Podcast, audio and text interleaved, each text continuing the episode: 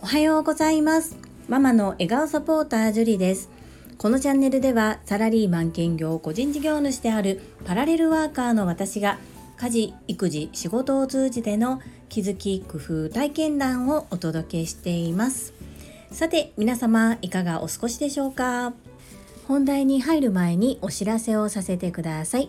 10月8日土曜日夜の8時から同じスタンド FM のパーソナリティでいらっしゃる日々のワオチャンネルのまみさんとコラボライブ配信を開催します。日々のワオチャンネルさんの方で開催いたしますので、フォローがまだの方は概要欄にリンクを貼っておきますので、ぜひフォローの上、まみさんの初めての挑戦、皆様応援いただけるととっても嬉しいです。どうぞよろしくお願いいたします。本日は私がお勤めしている会社の社内法にてコミュニケーションに関するコラムの掲載がありました。参考になるなと思いましたのでこちらを共有させていただき最後にコメント返信を行ってまいります。最後までお付き合いよろしくお願いいたします。このコラムのタイトルは楽々コミュニケーション対話力ということで職場内の人間関係やコミュニケーションに悩む人が少なくない中人と話すのが苦手で困っているという人のために気軽に使える楽々雑談力のコツをお伝えしますという内容でした。大きく分けて3つあります。1雑談はコミュニケーションのチャンス。2雑談は面白くなくて OK3 楽々雑談ルールということご紹介がありました今はパワーハラだとかモラハラだとかいろいろと言われるのでなかなかこうね簡単な会話も難しい世の中ですがそんな中でも何かヒントになることがあればいいなと思ってお伝えさせていただきます。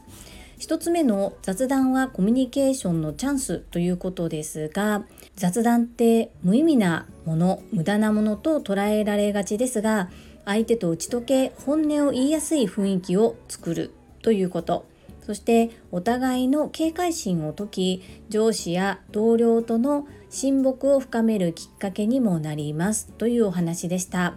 ここで、まあ、どこまでねプライベートなお話などをするのかっていうところが今の世の中難しいところですしずっと雑談をペラペラしているのも業務に支障をきたしますのでまあ、ちょっとした時に何気ない話ができたらいいのかなというふうに捉えていただけたらいいかなと思います。2つ目は雑談は面白くなくて OK ということです。昨日のVoicy 世界はあなたの仕事でできているの朝倉千恵子先生の配信でもお話がありましたが話しかけなくてはならないとか楽しい会話をしなければならないというふうに思って相手に話しかけるっていうのは相手もこちらも結構しんどいと思います。そんな時朝倉千恵子先生は笑顔で会釈するだけでもいいというふうにおっしゃっておられましたよね。職場でも目があって笑顔で会釈することによって今日お天気いいですねとかそんな会話が生まれたりもします。たったそれだけでも次の会話をする時にやっぱり全く会話をしていない方よりはスムーズに会話に入れるのではないかなというふうに思います。3つ目楽々雑談ルールということで雑談の目的は場の空気を和ませ軽くすることなので話に白黒をつけることではないということです。そもそも雑談とはたわいのない会話ですので結論や正解などはありませんよね。一番手っ取り早いのはお天気の話なのかなというふうに感じました。まとめます。雑談のルールはたった3つ頭の片隅に入れておきましょうということで1つ目雑談は中身がないことに意味がある。2つ目結論は不要。3つ目身近な他人の噂話などは相手の警戒心を強めるので要注意というふうに書かれていました。とても参考になるなと思いましたので共有させていただきました。皆様の参考になれば幸いです。それでは本日もいただいたコメントを読ませていただきます。第399回質問回答おっちょこちょいなエンジェルさんへコメント返信にお寄せいただいたコメントです。ST のまみさんからです。樹里さんお片付けのお話伺いたかったので嬉しいです。理想の姿かっこ目標整理7割収納を心がけてみます。会員番号19番の ST のまみでした。学び大き配信ありがとうございます。ST のまみさんコメントありがとうございます。まみさんはすでに先日ご自宅の本棚を整理されたお話を配信でされていたと思うんですけれどもとても上手にされているなと思って拝聴させていただきました。そして参考になると言っていただきありがとうございます。今後ともどうぞよろしくお願いいたします。続きましてたまみさんからです。樹里さんこんにちは。お片付けの話聞いてみたかったのでとっても嬉しかったです。私もかなり片付けが苦手で自分も片付けできないし娘にもちゃんと片付けてとしか言ってなかったです。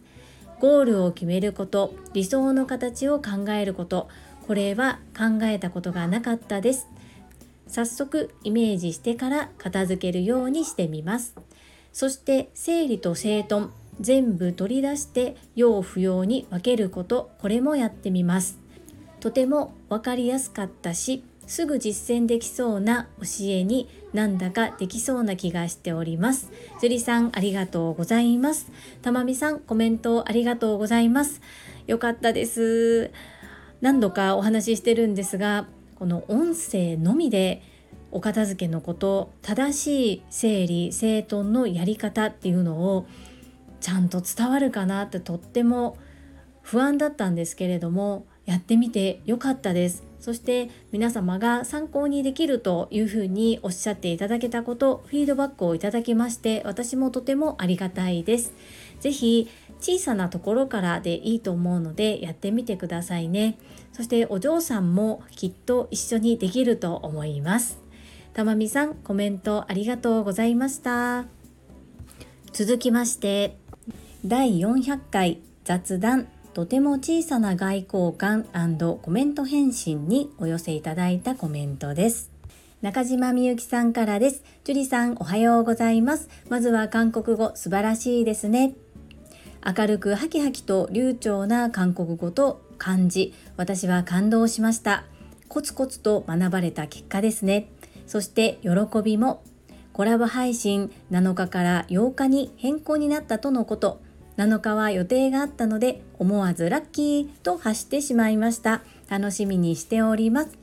中島みゆきさんコメントありがとうございます。韓国語めちゃくちゃ恥ずかしかったんですけれども中島みゆきさん聞いてくださりありがとうございます。はいそして言語聴覚士のまみさんとのコラボ配信7日から8日に変更させていただきました。中島みゆきさんまみさんの応援どうぞよろしくお願いいたします。お待ちしておりますね。続きましてれいこさんからです。ジュリさんおはようございます。ジュリストナンバー27のれいこです。まずは400回配信おめでとうございます。祝パチパチパチパチ。泉さんもパチパチパチできますよね。樹里さんは本当にコツコツの人ですね。これからもジュリスタジオの配信楽しみにしておりますのでよろしくお願いいたします。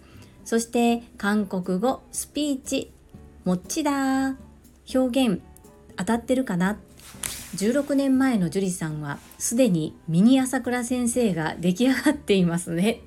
こうやって音声に残す自分のために音声を残す素晴らしいです朝倉先生も記録に残すことで気づきと検証ができるとおっしゃっていましたね。今日は朝から感動しまくりでした。りんちゃんの声も残す。ちょっと疲れた時に聞けばすぐ元気になりますね。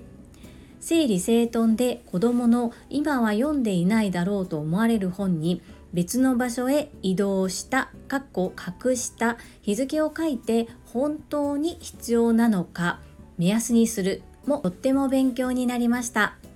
今日は朝から感動でコメントしたくてうずうずでした。行ってきます。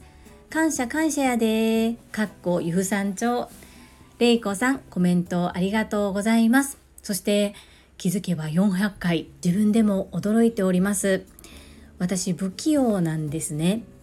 なので人一倍こう努力しないとある程度の波ぐらいまでいかないんですよね。でもおそらくどちらかというと根性はある方なのかなと思いましてなんとか継続することができました。もっちだかっこいいですよね。韓国語ありがとうございます。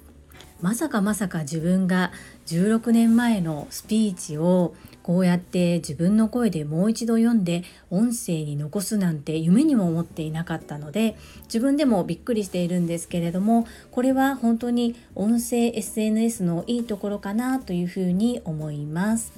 この子どもの本の話なんですがこれ本だけじゃなくっておもちゃでもできますのでもし整理したいなものをちょっと減らしたいなというふうに思っている時など子どもをよーく観察してやってみるのとってもおすすめですそして期日を書くっていうのはやはりとても目安になります例えばお洋服もそうなんですがこの夏に着なかったお洋服はおそらく来年の夏ももう着ないんですよね。そういう形で私は23年ぐらいかかりましたけれども自分のクローゼットにあるお洋服は今は着る服しかないです。観光総裁のもの以外ですね。よかったら参考にしてみてください。れいこさんコメントありがとうございます。続きましてインタビュアーうなみいくよ元局アナウンサーさんからです。樹里さんおはようございます。会員ナンバー10番うなみです。韓国語とっても上手でした。16年前にも習得されてたんですね。すごいどれだけ能力をお持ちなんですか？一人の韓国人のお友達との出会いによって両国間の架け橋になりたいと思える樹里さんが素敵です。時々韓国語で喋ってみたらどうですか？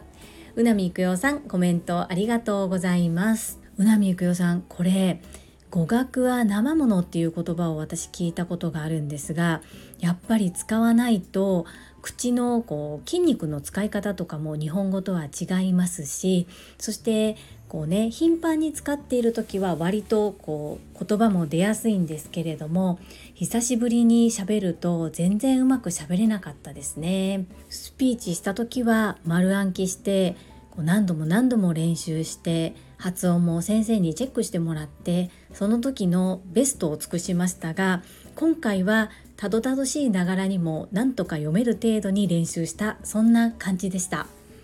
うなみいくようさんコメントありがとうございます。続きまして石垣島のまみさんです。樹里さんおはようございます。石垣島のまみです。韓国語のスピーチとっても心に響きました。旅先で偶然知り合った異国の人そしてお互いの文化をより深めようと歩み寄る2人。そしてこの放送のために練習をされていた樹里さんどこまで努力家なの？といつもいろんなことに気を配られまっすぐな樹里さんを思い感心しておりました。流暢に話せるだけで人の心は動きません。そのお話をどう思ってそれを形にするかそこが一番大切だと思います。ジュリさん心温まるお話の共有をありがとうございます。PS ちなみに私の韓国人の親友はジョンミンです。名前が似てる笑い。それに対して泉さん。いや反対なだけ。泉さんのツッコミ最高ですね。お二方ともコメントありがとうございます。私石垣島のまみさんと泉さんってめっちゃくちゃ相性いいんじゃないかなと思ってるんですね。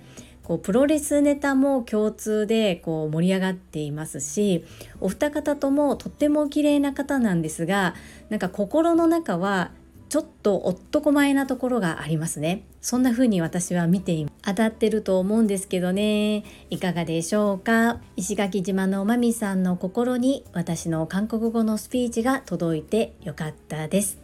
流暢には話せないんですがやっぱりこの時のことは私一生忘れませんしこれがなかったら頻繁に韓国へ行くこともなければ韓国語を学ぶこともなかったと思います。出会いは一瞬遅からず早からず最高で最良のタイミングでやってくる。きっと私とミンジョンは出会うべきして出会ったんだろうなというふうに思っています。石垣島のまみさんコメントありがとうございます。続きましてユッキーさんからです。ジュリさんおはようございます。韓国人の親友との出会い。まさにお二人は小さな外交官ですね。私には韓国にお嫁に行った友達がおり約10年前一人で彼女に会いに行った時のことを思い出しました。異国の地での生活韓国人が日本人のことをどう思っているかいろんな苦労話を聞きました。歴史の教育によって洗脳されてしまう部分がありますよね。過去は変えられませんが未来は変えれますよね。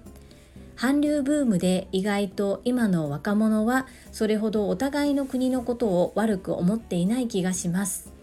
私たちから上の世代の人たちが政治を握っているからまだまだですがまずは自分が色眼鏡で見ないこと。そして今後の若者に期待したいです。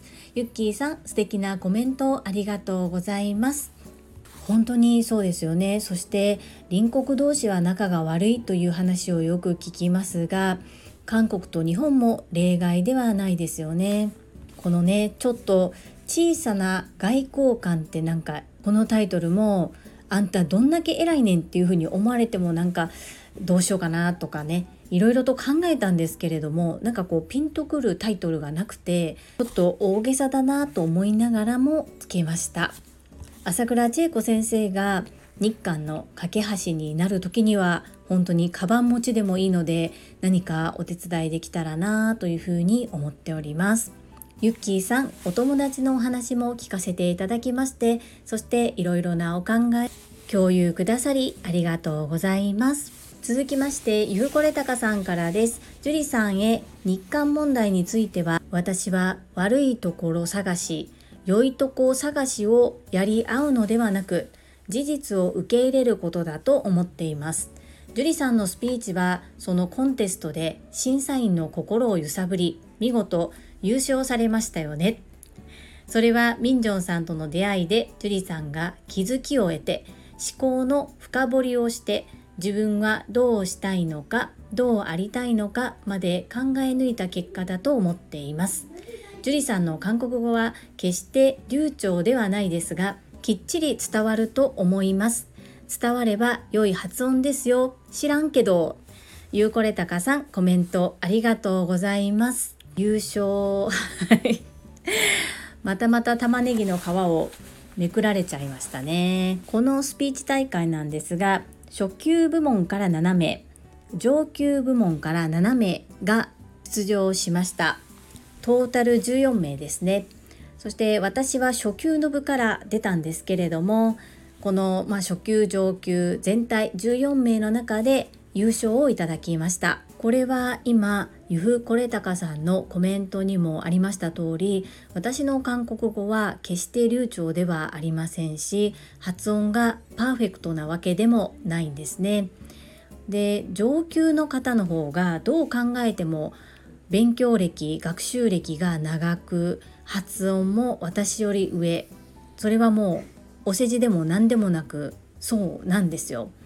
ですがその初級から出た私が優勝できたっていうのはおそらく内容だったのかなというふうに思います。でこれこの内容きっとどちらかに分かれるねって事前に言われていました。とても好かれるかとても嫌がられるかのどっちかだと思いますっていうふうに事前に関係者の方に言われてましたで私にとっては優勝することが目的ではなかったのでミンジョンとの出会いをただ韓国語で話をしたかった伝えたかったということでした。その感情が審査員の方に届いたのかもしれないですね。ちなみに優勝の商品は日本と韓国の往復の飛行機のチケットでした。ミンジョンの話をしていただいた飛行機のチケットでミンジョンにまた会いに行きました。ラブラブですよね。大好きなんで。ゆうこれたかさん私の秘密をたくさんばらしてくださいましたね。お手柔らかによろしくお願いいたします。続きましてアラカンマサミンさんからです。ジュリさん会員ナンバー12番アラカンマサミンです。スタイフ400回連続配信おめでとうございます。祝パチパチパチパチ。すごすぎです。流暢な心に届く韓国語に感動です。韓国語はわかりませんが心に響きました。どれだけ努力の人なのでしょう。私も人と人のつながりを大切にします。アラカンマサミンさんコメントありがとうございます。そして先日はブレイクアウトルームにてご一緒できたこと本当に嬉しかったです。韓国語のスピーチ心に届いて嬉しいです。ありがとうございます。はい。人と人とのつながりって本当に大切だなと思いますし大好き気が合うに国境はないというふうに思っております。まさみんさん今後ともどうぞよろしくお願いいたします。続きまして福田秀夫さんからです。会員番号17福田秀夫です。前職時代私が何気なく使った言葉にその言葉は差別用語なので使わない方が良いですよと言ってくれた後輩がいました。その言葉とはそれくらいバカでもちょんでもできるよ。私は何気なく言っただけ。悪気なんかあるわけないのですがチョンとは朝鮮人を見下した言葉で大変失礼なことに気づかせてもらいました。年配の方が口にしているのを耳にして私も使っていたのですがリズムがいいからかなくらいの気持ちだったのです。使い捨てカメラのことをバカチョンカメラと言っていましたから知らないって怖いことですよね。福田秀夫さんコメントありがとうございます。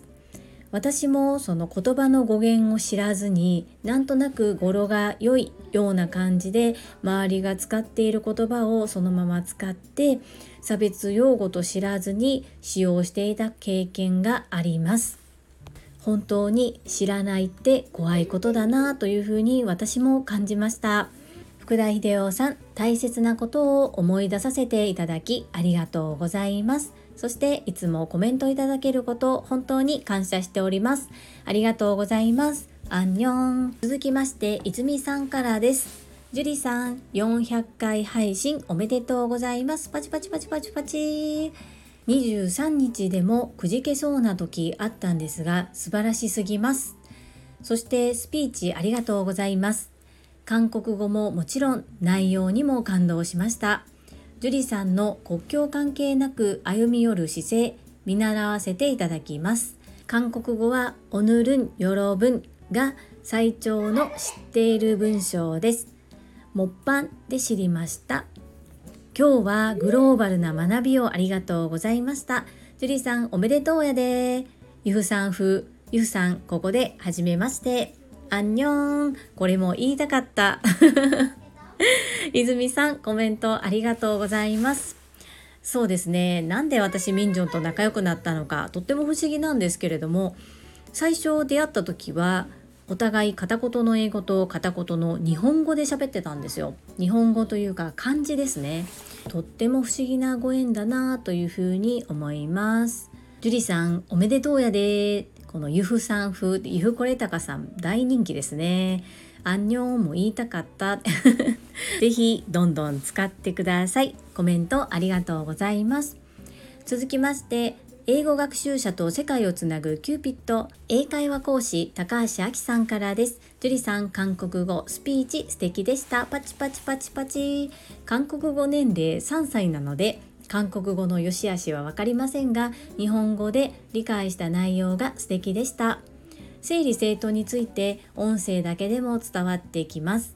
これ無料じゃもったいないのでぜひ有料化されるといいのかななんて思いました。息子への声掛けもアドバイスありがとうございます。昨日の配信で夜ふと思っている別の場所に保管。捨てるとラベルを貼っておもちゃを分別してもらいました。そうやって別の場所に保管したものを折を見て捨てればいいんですね。わーいこれからやってみます。そしてランドセルも今だけの特権と中をひっくり返します。いつもありがとうございます。PS 本日はお仕事中にメッセージをくださりありがとうございました。高橋明さんコメントありがとうございます。私も高橋明さんの英語のスピーチを拝聴した時正直すぐに内容は理解できなかったんですがこの高橋明さんが一生懸命伝えようとしている気持ちっていうのがこうバンバンビシビシと届きました。やっぱりわからない言葉言語でお話をしていたとしても思いっていうのは届くのかなっていうのをその時に感じましたそして日本語訳や英語の文字を読ませていただいてあこういうことを伝えようとお話ししてくださっているんだなっていうことが分かってもう一度聞くとさらに理解が深まってあーすごいスピーチだなというふうに聞かせていただきました。それと同じで私の韓国語の発音が悪かったとしてもこの一生懸命伝えようとする気持ちって相手に届けることができるんだなというふうにこの高橋明さんの感想を読ませていただいて感じることができました。ありがとうございます。そして整理整頓の話も参考になったみたいでとっても嬉しいです。実はあんまり大きな声では言えないんですがこの内容は整理収納アドバイザーが有料でする講座の内容です。もちろん実際の講座となるともう少し資料もちゃんとしていますしもっともっとたくさん事例を出してお話しさせていただくことなんですが今回音声でのお届けだったのでどこまで伝わるのかなというふうに思いながらでしたが何名かの方々から参考になったというふうにコメントをいただきましてとても嬉しかったです。高橋明さんこの度はご質問くださり本当に感謝しております。ありがとうございました。そしてランドセルの今だけの特権もうまったぐちゃぐちゃだわと受け取るのもラッキー。私の特権ひっくり返すぞっていうふうに思うのもどちらも親としてやることは同じなのでどうせだったら楽しんでいただきたいなというふうに思いました高橋明さんコメントありがとうございます。続きまして、たまみさんからです。樹里さん400回本当におめでとうございます。韓国語のスピーチを聞かせてくださりありがとうございます。旅先での素敵な出会い、樹里さんと出会えばみんな好きになりますね。ミンジョンさんの思いを聞き、真摯に向き合われたジュリーさんの優しさに心が温かくなりました。改めてジュリーさんすごいなぁと感じています。毎日そう思います。笑い。ますます見習い。樹里さんのあり方を学び真似させてください。これからもよろしくお願いします。たまみさんコメントありがとうございます。読み上げは大丈夫ですとお心遣いいただいたんですが私が読みたくて読ませていただきました。韓国語のスピーチ聞いてくださりありがとうございます。皆さんがねすごいすごいって言ってくださるんですけれども私本当におせっかいなのと不器用だから何か小さなことを続けることぐらいしかできないんですよね。大きなことかっこいいこと素敵なことそんなことができない本当に平凡な人ですだからこそ地味なんですけれどもコツコツ続けることぐらいだったらなんとか気合と根性でやりきれるのではないかという挑戦でした。皆様からこんなにも温かいコメントをたくさんいただけることも本当に当たり前ではないですし感謝感謝です。